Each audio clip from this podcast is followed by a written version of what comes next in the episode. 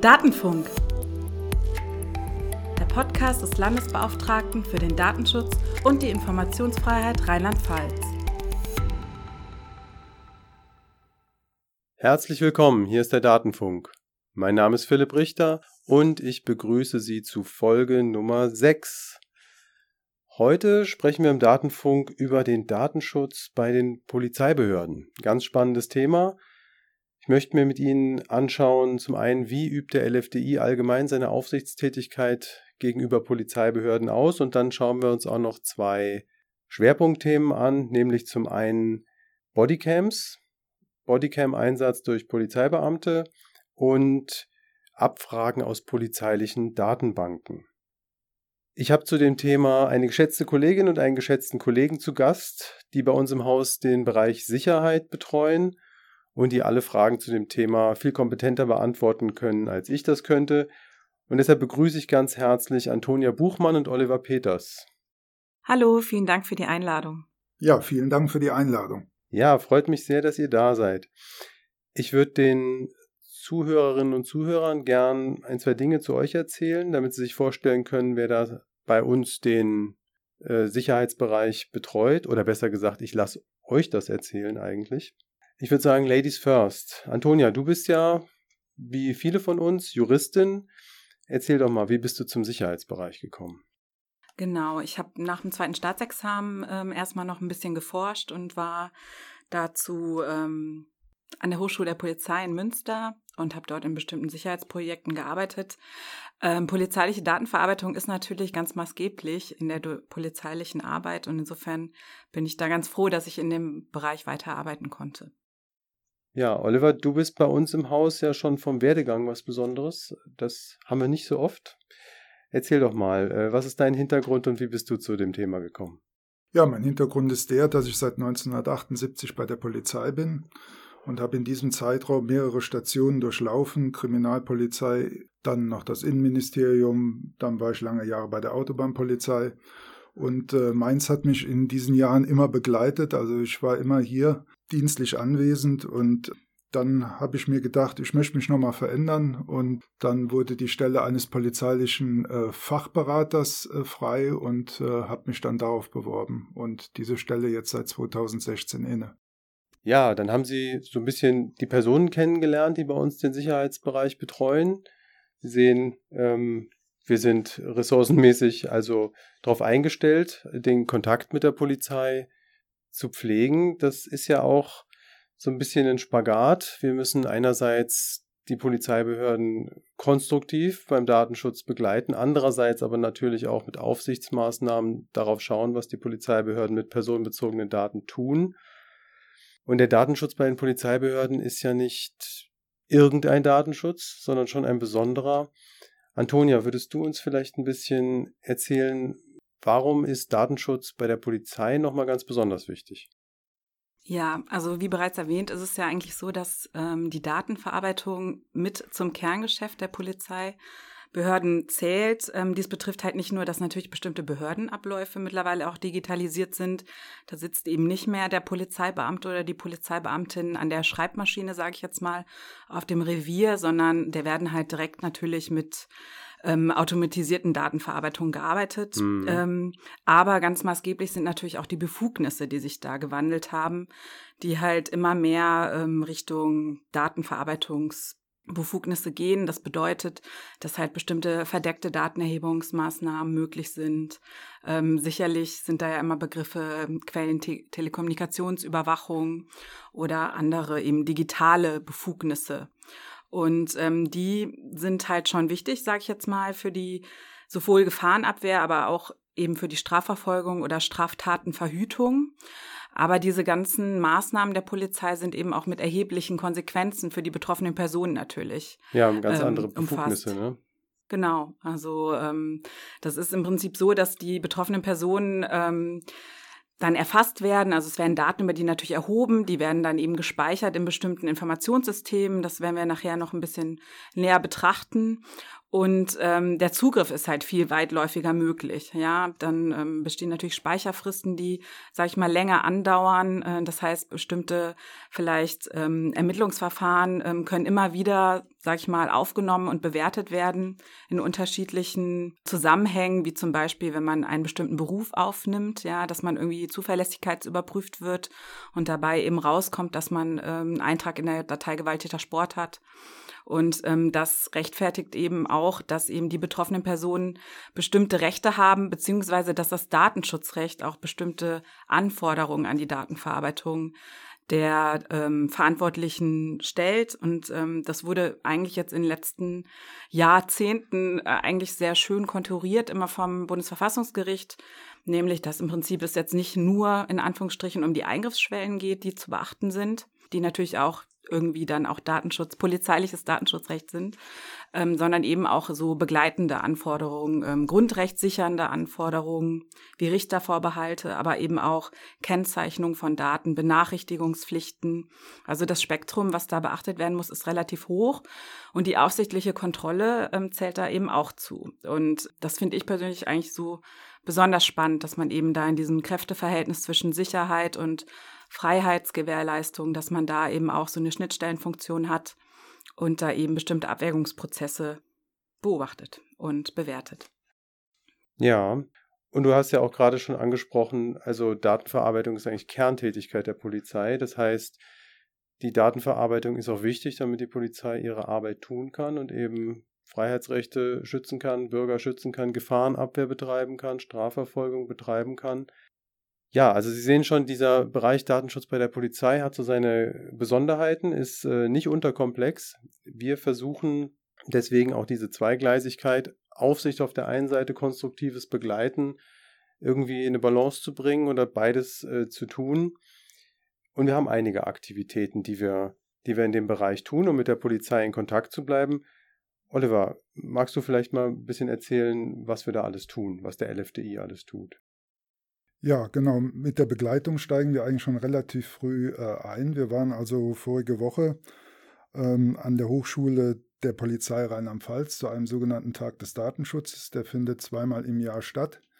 Dort werden die Studierenden auf den, den Datenschutz vorbereitet gewissermaßen, sowohl was die dienstlichen Belange anbetrifft. Allerdings können sie auch einen gewissen privaten Nutzen daraus ziehen. Mhm. Dort werden äh, zehn bis zwölf Workshops angeboten, sowohl von, von den Dozenten unserer Behörde als auch von den, von den Dozenten der äh, Hochschule. Und das findet dann zweimal im Jahr statt, jeweils für einen Studiengang. Und dadurch haben die Studierenden äh, relativ früh Kontakt mit dem Datenschutz. Ja, die machen auch immer, also ich war auch schon zweimal mit dabei. Ich fahre sehr gerne hin und halte da in der Regel einen Vortrag über Social Media. Das ist eher einer der sagen wir mal so, jetzt auch für die Polizeischüler oder Studenten, Studentinnen ähm, privat was bringt. Und ähm, muss sagen, ich finde das immer eine tolle Erfahrung. Da äh, sieht man junge Leute, die, die sich dazu bereit machen, ja, für unser Land die nächsten Jahrzehnte, für uns, für unsere Gesellschaft. Ja, ich will nicht sagen, den Kopf hinhalten, ist ein bisschen plakativ, aber eben rauszugehen und äh, da für Recht und Ordnung und Sicherheit zu sorgen. Aber das ist nicht mal die einzige Aktivität, sondern wir haben dann auch noch Kontakt zu den Datenschutzbeauftragten der Polizeipräsidien. Ne? Das findet auch einmal, zweimal jährlich statt. Das findet, das findet einmal jährlich statt. Jedes, jedes Polizeipräsidium hat einen Datenschutzbeauftragten und wir treffen uns also einmal im Jahr und dann wird eben ja über datenschutzrechtliche Themen bei der Polizei gesprochen, verschiedene datenschutzrechtliche Themen angesprochen mhm. und diskutiert. Und außerdem sprechen wir natürlich über sprechen wir natürlich über die Arbeit der Datenschutzbeauftragten und je nach Problemstellungen eben werden dann äh, dafür entsprechende Lösungen gefunden und ja. Ja, und ja, also wir, wir halten da auch Schwerpunktvorträge und aber auch beim Kaffee kann man eben gut in Kontakt bleiben und so ein bisschen Gefühl dafür bekommen, was für äh, besondere Probleme die in ihrer Arbeit haben oder nicht. Ähm, in diesen Fachtagungen, was ganz interessant war, war, jeder redet immer über die Datenschutzgrundverordnung, aber im Prinzip hat sich ja auch noch, äh, ist ja auch noch eine andere europäische Datenschutzreform vonstatten gegangen, und ja. zwar die Richtlinie Polizei und Justiz. Im und, Schatten ähm, der Grundverordnung sozusagen. Genau, und da mussten ja auch, sage ich jetzt mal, relativ erhebliche Anpassungen vorgenommen werden. Die wurden jetzt auch im Polizei- und Ordnungsbehördengesetz Rheinland-Pfalz eingeführt. Und wir hatten damals, ich erinnere mich auch daran, dass du auch einen Vortrag gehalten hast, da ja dann auch eben zu bestimmten Neuerungen referiert äh, und da so ein bisschen ja erklärt, was da jetzt so auf die Polizeibehörden und eben auch auf die Datenschutzbeauftragten zukommt. Das ist auf jeden Fall immer ein sehr wertvoller Austausch und ich finde auch, dass die Datenschutzbe die behördlichen Datenschutzbeauftragten in Rheinland-Pfalz äh, fachlich da echt immer gut vorbereitet sind. Ja. ja.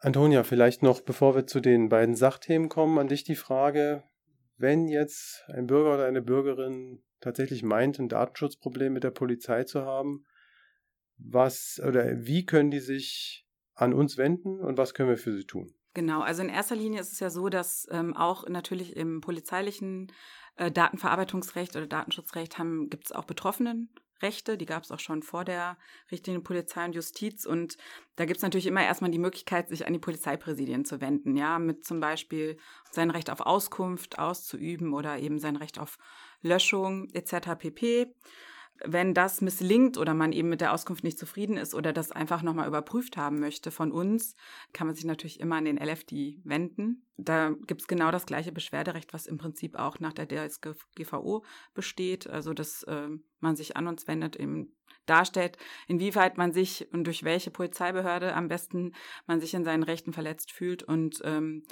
und wir werden dann eben Kontakt aufnehmen und um Stellungnahme bitten und schauen, ob da im Prinzip Datenschutzverstöße begangen wurden. Ist dies der Fall? Ist das Paket, was wir dann haben, ein bisschen anders? Ähm, Geldbußen können wir nicht verhängen. Äh, das können wir generell nicht äh, in Rheinland-Pfalz gegenüber öffentlichen Stellen. Aber es ist natürlich schon möglich, dass man eben einwirkt durch zum Beispiel Beanstandungen. Im Prinzip können wir sogar auch Anordnungen treffen. Also ähm, dass Datenverarbeitungen ähm, unterlassen werden müssen oder mhm. Löschung ist bislang allerdings noch nicht vorgekommen. Dürfen ja. wir auch erst seit zwei Jahren. Ähm, war bislang aber noch nicht notwendig. Du hast gerade gesagt, Bußgelder gegen öffentlichen Stellen, gegenüber öffentlichen Stellen, die gibt es nicht. Es gibt, wir kommen, glaube ich, nachher noch auf einen Ausnahmefall, wo das Stimmt. doch mal ausnahmsweise mhm. sein kann. Aber das ist tatsächlich eine totale Ausnahme und ähm, besprechen wir im Rahmen der Datenbankabfragen. Ja, dann kommen wir doch mal zu den beiden Sachthemen, die wir uns noch vorgenommen haben.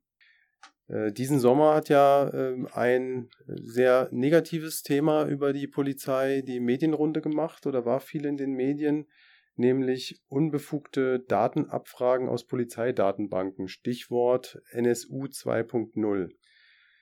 Das sind besonders krasse Beispiele dafür. Wir, also für Datenschutzverstöße bei der Polizei, die kommen jetzt auch nicht flächendeckend vor. Wir haben in Rheinland-Pfalz sozusagen die gemütliche Stellung, dass wir zumindest bisher äh, die Polizei Rheinland-Pfalz in dieser Affäre so Datenbankabfragen aus dem rechten Spektrum noch nicht äh, mit reingezogen wurden. Deshalb wollen wir jetzt auch darüber nicht reden, sondern das ist jetzt nur der Aufhänger, um zu dem Thema zu kommen. Wir wollen allgemein mal darüber reden. Wie können Bürger in Polizeidatenbanken reinkommen? Welche Datenbanken gibt es und welche Rechte hat man dann im Umgang damit? Also wie kommt man da möglicherweise wieder raus? Wann kommt man wieder raus? Und wenn äh, tatsächlich mal durch einen Polizeibeamten oder eine Polizeibeamtin da eine unbefugte Abfrage passiert, was kann dann der LFDI wieder tun, um den Bürgern zu ihren Rechten zu verhelfen.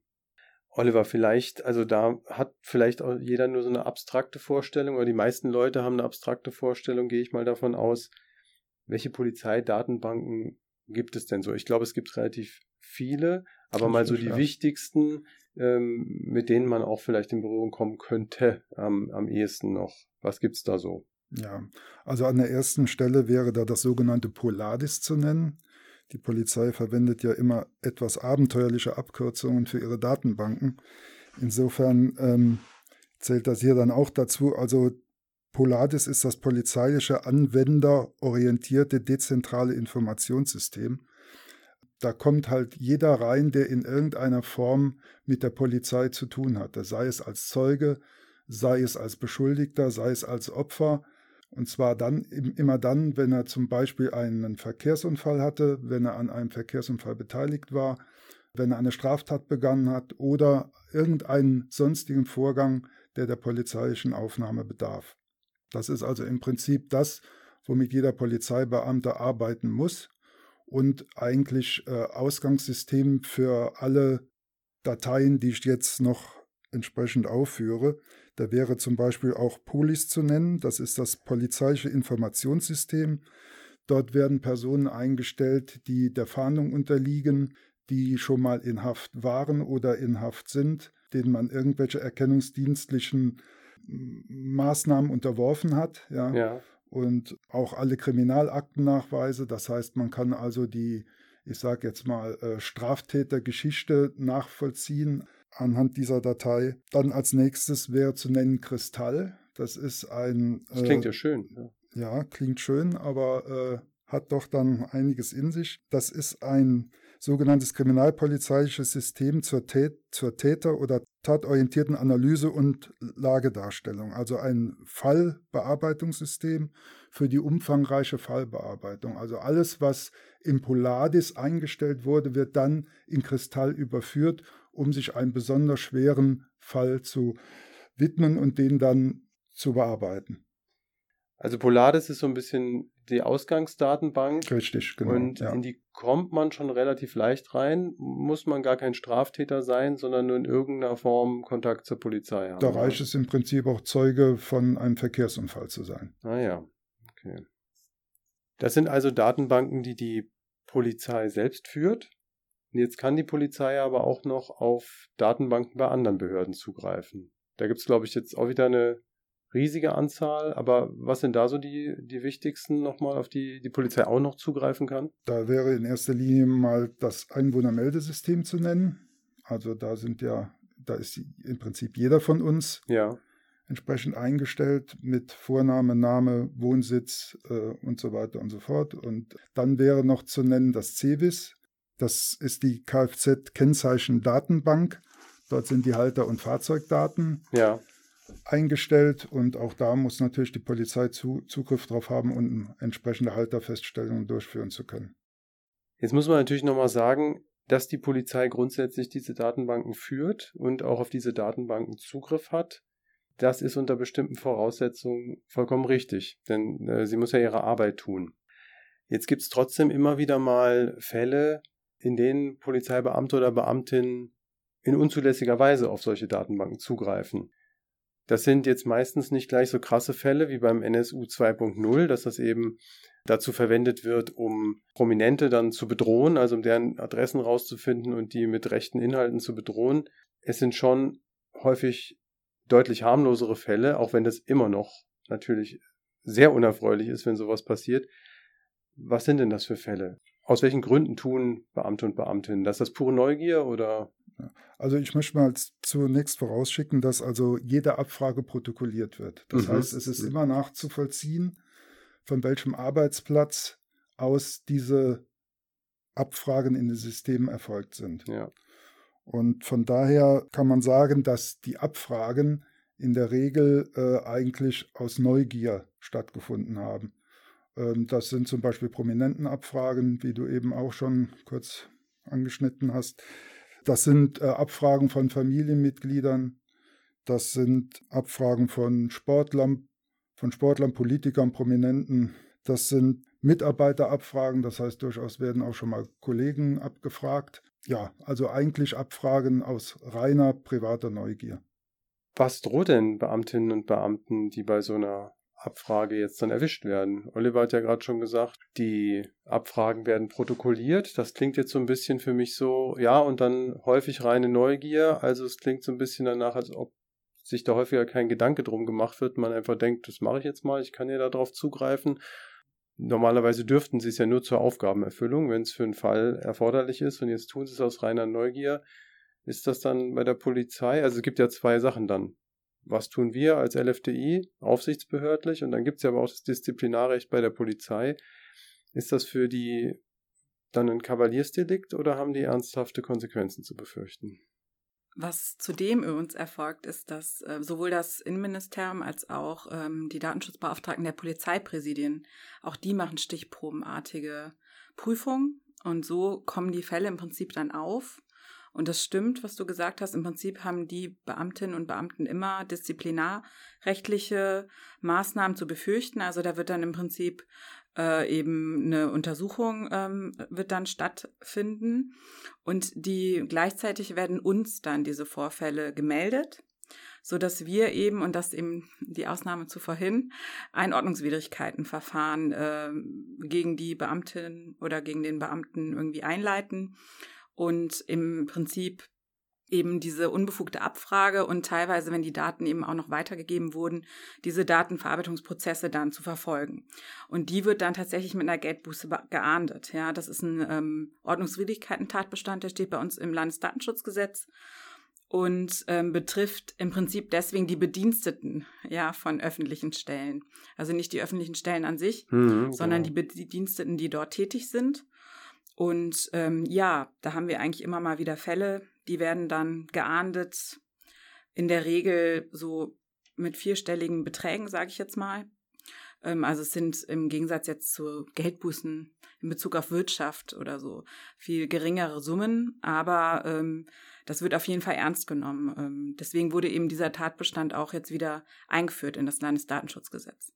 Der ist tatsächlich erst seit 2018 wieder darin. Ja, und also vielleicht kann man auch mitnehmen für die, für die Zuhörerinnen und Zuhörer, ähm, das wird meistens verfolgt. Ja, also wenn, wenn sowas vorkommt, kommt das meistens auch raus und hat Konsequenzen für die Beamtinnen und Beamten und kann auch einen deutlichen Karriereknick bedeuten, ne? disziplinarrechtlich, wenn ich das richtig mitbekommen habe. Ja, also es ging uns darum, um über dieses Thema mal so einen Überblick zu geben. Was gibt es für polizeiliche Datenbanken? Wie kann man da reinkommen? Vielleicht äh, sprechen wir noch gerade drüber, wie kommt man denn wieder raus ähm, und wann, wenn man jetzt, sagen wir mal, bei einem Verkehrsunfall mit reingekommen ist. Also im Prinzip richtet sich das immer nach dem Zweck der Datenbank oder Informationssysteme ähm, oder Dateien eben, wie man die alle bezeichnet. Danach richtet sich im Prinzip, also solange die Datenverarbeitung für den Zweck, zu dem sie erfolgte, erforderlich ist, darf sie im Prinzip auch gespeichert werden. Das ist sozusagen die Faustregel. Um das überblicken zu können, werden eben bestimmte Aussonderungsprüffristen festgelegt, meistens in Generalerrichtungsanordnungen zu diesen Datenbanken und das wird dann geprüft. Ähm, automatisiert wird dann im Prinzip das abgeprüft und dann teilweise auch eben automatisiert gelöscht. Die Dauer der Speicherung, die ist ganz unterschiedlich. Also die richtet sich eben einmal danach, äh, welche Eigenschaft man hat. Ja, also eine die Speicherung von Zeugen ist definitiv, äh, sagen wir mal, kürzer als jetzt von Beschuldigten. Ah, ja. Ähm, das ist ja nachvollziehbar. Und aber eben auch auf die Verfahrensdauer. Danach richtet sich das auch. Und gerade im repressiven Bereich ähm, richtet sich die Speicherdauer auch ganz klar nach dem Delikt, ja, und nach der ähm, zum Beispiel Länge der Verurteilung. Das ist ganz unterschiedlich zu bewerten. Also im Prinzip wird immer eine spezifische Bewertung in Bezug auf die Datenbanken vorgenommen und in den gesetzlichen Regelungen in der StPO und im ähm, POG sind dann eben die Höchstspeicherfristen, die sozusagen nicht überschritten werden dürfen. Ja, gut. Dann würde ich sagen, haben wir zumindest äh, mal einen Überblick über das Thema Datenbanken und polizeiliche Abfragen aus Datenbanken gegeben. Wir haben ja noch ein zweites Thema, und zwar das Thema Bodycams. Das ist jetzt erstmal ein englisches Buzzword, Oliver, vielleicht kannst du uns ein bisschen helfen, was sind denn Bodycams überhaupt und wie, wozu werden die eingesetzt? Ja, Bodycams sind mobile Kameras, die die Polizeibeamten am Körper tragen. Die sind in, in Rheinland-Pfalz seit 2018 in Gebrauch und äh, das Land hat äh, 250 Stück im Einsatz. Und die werden dazu benutzt, um eben in bestimmten Situationen wo man davon ausgeht, dass äh, die Situation einen gewaltbereiten Verlauf nimmt, von den Polizeibeamten eingesetzt. Das heißt, äh, der Einsatz wird in der Situation angedroht und für den Unbeteiligten ist auch durch einen roten Punkt zu erkennen, dass die Aufnahme läuft. Insofern kann er sich also darauf einstellen und das Einschalten dieser Kamera bewirkt eigentlich schon dass die Situation entsprechend runtergefahren wird.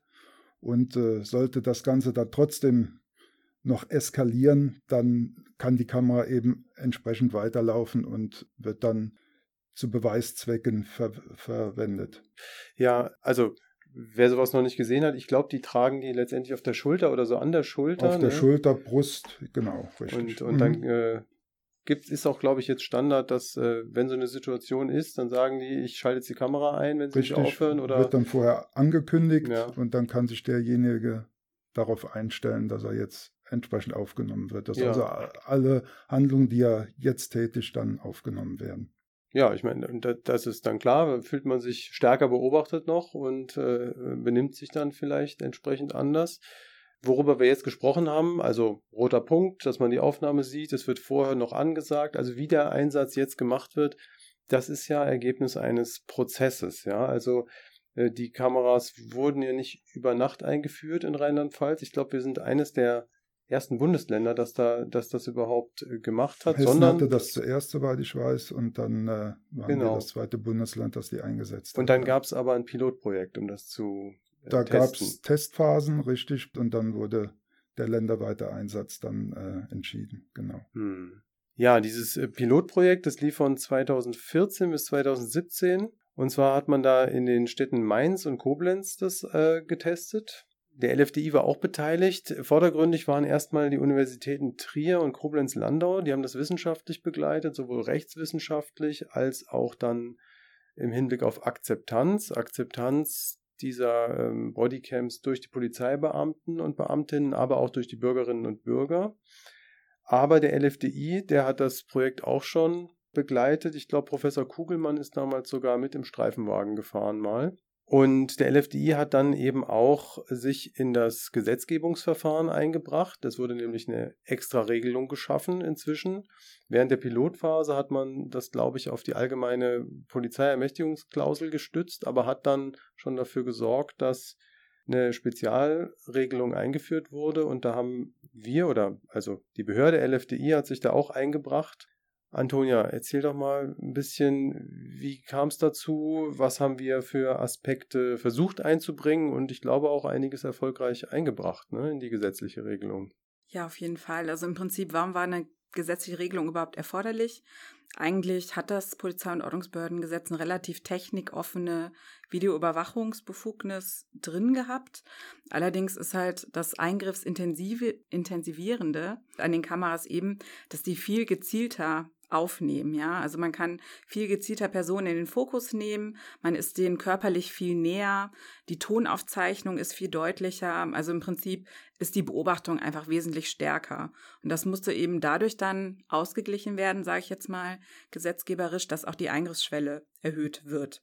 Und deswegen war es erforderlich, dass eben eine eigene Regelung geschaffen wurde, ja, das ist so ein allgemeiner Grundsatz im Eben. Polizeirecht. Ne? Also für die Nichtjuristen da draußen, je intensiver ein Grundrechtseingriff ist, desto eher ist es erforderlich, dass man eine Spezialregelung dafür im Gesetz schafft, die dann auch äh, höhere Schwellen hat, ab wann man diese Maßnahme einsetzen darf. Ne? Oder genau. spezielle Schwellen, die dazu passen und spezielle Betroffenenrechte möglicherweise und so weiter, ja. Genau, schön zusammengefasst, ja. Was uns dabei wichtig war, beziehungsweise dem LFDI eben dabei wichtig war, war, dass eben kein Pre-Recording stattfindet. Das ist so eine bestimmte Funktion. Im Prinzip läuft da quasi die Aufnahme im Hintergrund, in Anführungsstrichen, schon im, in der Dauerschleife und wird alle 60 Sekunden überschrieben.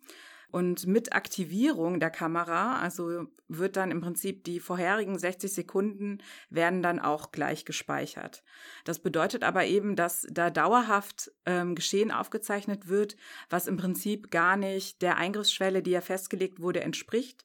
Und das ist eben Grundrechtseingriff, der aber eigentlich durch eine Rechtsgrundlage legitimiert werden müsste. Mhm. Und deswegen ist aus unserer Sicht eben dieses Pre-Recording äh, verfassungswidrig. Und es hat auch keinen Einzug genommen ins Polizei- und Ordnungsbehördengesetz, auch jetzt in der Novelle nicht.